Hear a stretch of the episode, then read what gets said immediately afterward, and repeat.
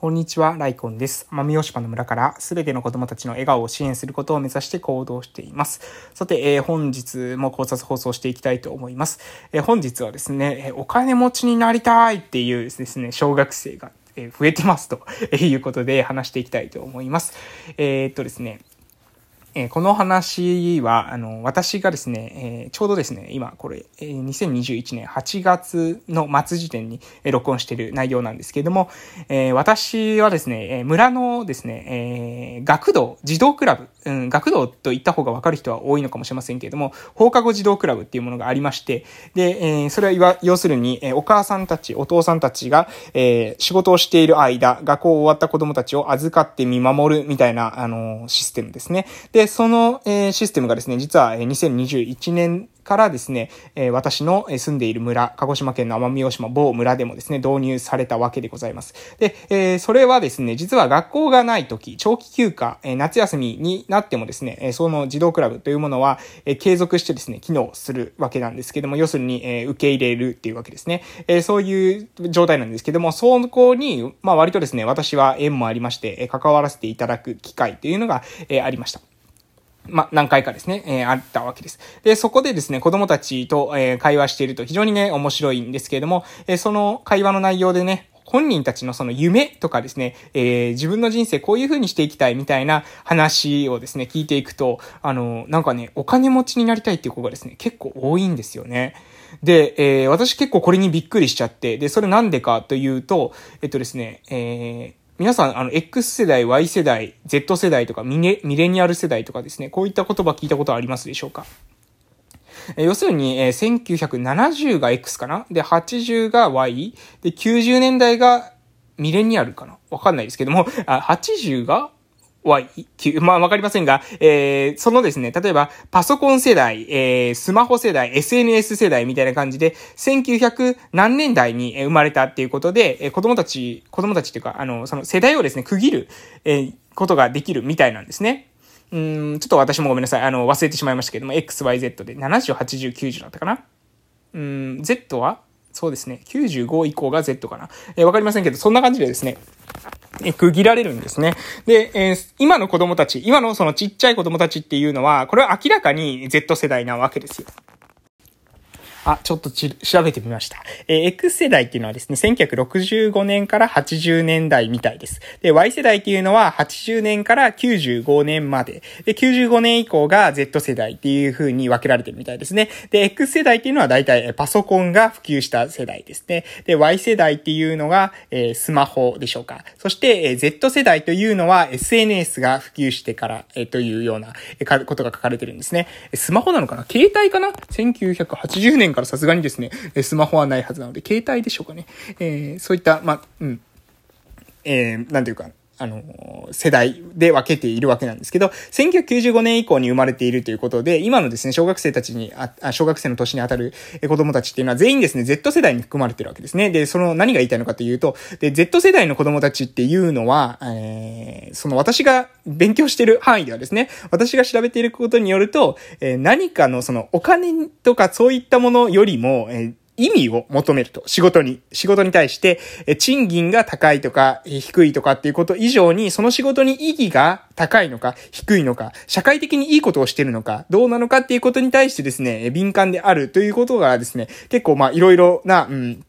ところから発信されているわけです。で、私もそう思っていましたので、え子供たちと関わる中で、えー、将来の夢、どういったことを将来の夢に持つんだろうと思って話聞いてたんですね。そうすると意外にも、えお金が、なんか、あの、お金持ちになりたいみたいな、えー、子が多いんですね。で、お金持ちになりたいっていう時に、お金持ちになってどういう、えー、ことがしたいのっていうと、それはあまり、こう、うん、あの、ふわっとしているということです。えー、で、ここを、これを聞いてですね、あなるほど、なるほどと、あの、Z 世代っていう子供たちがですね、やはりまあそれは当たり前のことではありますけども、一概にすべての、えー、Z 世代の子供たちが、えー、なんだろう、その意義というものを探求し始めるわけではないんだということですね。えー、で、えー、私がですね、思ったのは、あの、Z 世代がなぜ意義を探求し始めたのか。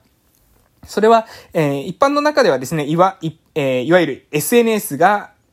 その、浸透することによって、SNS の中でのいいねとかですね、グッドボタン、ハートボタンみたいなもの、えー、評価機能があるわけですよね。そういった SNS での評価機能が、の方がですね、えー、金銭的な報酬、お金がもらえることよりも、えー、嬉しくなっているからなんてことを私は聞いた記憶があるんですけれども、それっていうのは、うん、本当にそうなのかなって思いました。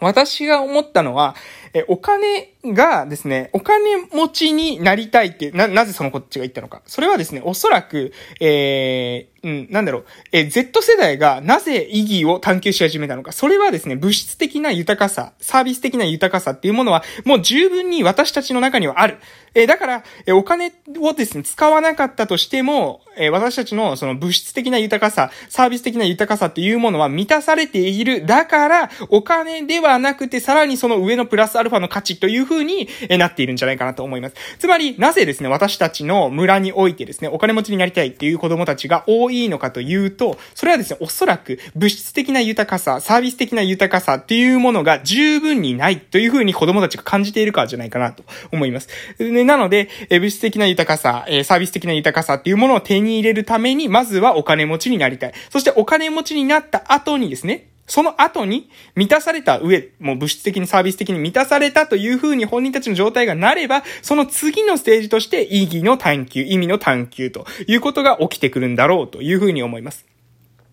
あともう一つですね、考えるのは、その、意義の探求、意味の探求というのは、えー、物質的にですね、豊かになった、サービス的に豊かになっただけでも、おそらくね、起きないのかもしれません。えー、それはどういうことかというと、物質的に豊かに、おえー、お腹っていうものはですね、ご飯を食べればお腹いっぱいになりますよね。えー、で、ですけれども、私たちの心というものは、実はですね、えー、非常にですね、その満たすっていうことは難しいわけです。えー、上には上がいるわけなので、えー、物質的に豊かになったつもりでも、さらに物質的にその豊かな人がいる。え美味しいものを食べているとしても、さらに自分よりもなんかいいものを食べてそうな人がインターネット上にいる。えサービスにおいてもですね、私のサービスよりも一段も二段も上のサービスを受けている人がいるってなった時に、そこの比較に入ってしまうと、実はですね、私たちの物質的な豊かさ、サービス的な豊かさ、満たされているという感覚というのは、実はね、簡単には得られないんじゃないかなというふうに思いました。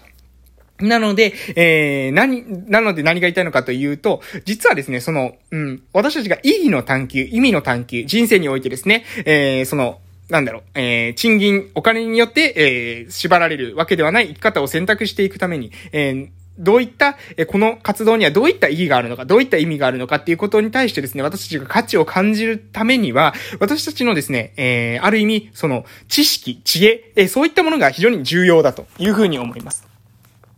えー、なので、その知識とか知恵が高まっていない状態で、いきなりですね、急に、えー、うん、こと消費、えー、物消費がこと消費に変わるなんていうこと言われますけれども、えー、物質的なものから、えー、意義の方に移っていく。えー、ただですね、自分が満たされるっていう状態から、えー、社会的に価値があるのかどうなのかっていうような価値観のチェンジが起きる。それは、ただ単純に世代が変われば変わるというものではなくて、世代がですね、変わっていくことによって、私たちの、その、ある意味、えー、文明が進歩している。その文明の進歩によって、私たちはもう豊かになっている。豊かになっているということを実感する。実感してですね、考えて、初めて、えそのステージに進むことができるんじゃないかな、というふうに私は感じました。